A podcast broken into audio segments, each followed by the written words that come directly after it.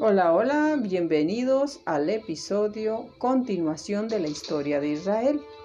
En el anterior les platiqué que después de muchos años de lucha se logra la conquista de la tierra de Canaán por los israelitas. Pero ellos se dividieron en doce tribus y Dios eligió a líderes llamados jueces para conducirlas. Se organizaron bajo la autoridad de reyes. De aquel pueblo exigió a Dios un rey por medio del profeta Samuel.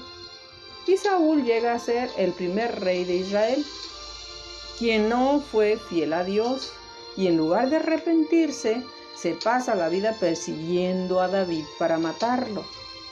David, quien era un joven obediente a Dios y sería el futuro rey. Dios hizo ungir a David, quien era fiel a él, y fue un gran rey de Israel. Logró unificar toda la nación. Pero David también le falla a Dios y sin embargo en su arrepentimiento le pide perdón. Ustedes pueden encontrar en la Biblia salmos y alabanzas que hablan de ese arrepentimiento. Después Salomón, hijo de David, le sucede en el trono y fue el rey que le pide a Dios sabiduría y además le construye un gran templo, el templo de Jerusalén. Vean cómo este pueblo se parece mucho a la humanidad de todos los tiempos, que cuando oramos más pareciera que le exigimos a Dios y luego le fallamos. Ojalá y nos pareciéramos un poquito al rey David, que arrepentido pide perdón a Dios. Dios le perdona y de su descendencia nacerá Jesucristo, Hijo único de Dios. Bien, pues al morir Salomón, quien también traiciona los mandatos de Dios, Israel se divide en dos, el reino del norte llamado Israel y el reino del sur llamado Judá. Los reinos quedan en manos de los grandes imperios vecinos. Y es aquí donde aparecieron los profetas que invitan al pueblo a la conversión. Recordemos que los profetas eran hombres quienes se comunicaban con Dios y transmitían al pueblo la voluntad del Todopoderoso. Pero el pueblo seguía fallándole a Dios y el reino de Israel terminó siendo destruido por los asirios. La palabra de Dios nos presenta en esa historia tan interesante que este pueblo se parece muchísimo a la conducta de la humanidad. Los grandes teólogos interpretan que nuestro propio actuar es muy semejante al actuar del pueblo de Israel. Todos los israelitas fueron deportados a Nínive. Luego el reino de Judá fue invadido y destruido por el imperio de Babilonia y allí fueron también deportados todos los judíos. Pasados muchos años de destierro, los judíos pudieron volver a su tierra, pero ya no como una nación independiente, sino como una provincia de los persas, que eran un verdadero imperio.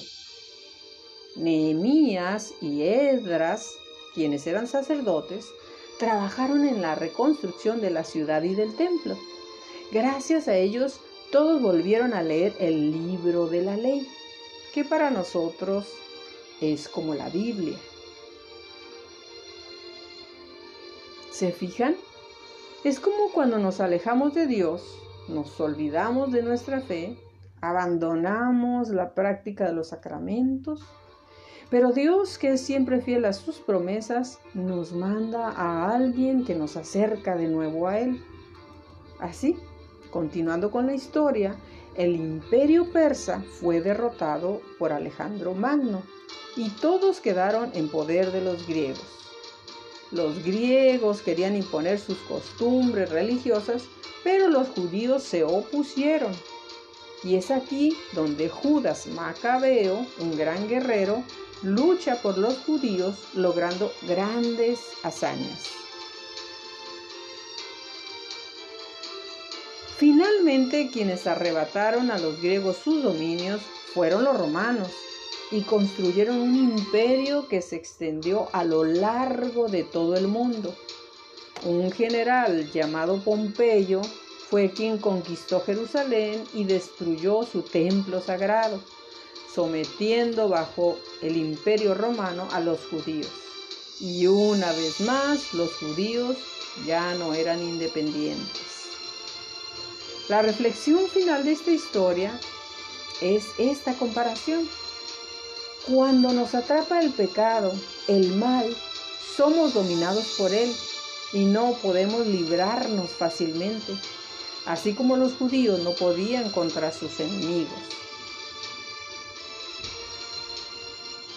Y entonces aparece el gran acontecimiento de la historia de salvación, que es el nacimiento de Jesús o de Dios el Salvador.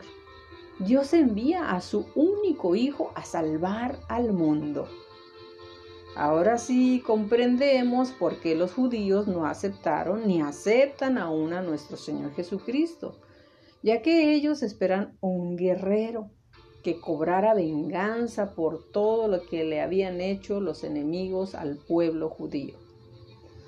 Pero en el siguiente podcast hablaré de la misión de Jesús como Salvador no solo del pueblo elegido, sino del mundo entero, quien no vino a rescatar al pueblo de Israel con espada y escudo, como en la guerra violenta, sino a toda la humanidad, enseñando que lo que importa es salvar el alma para la vida eterna y no el cuerpo para ganar riquezas materiales y poder sobre los demás.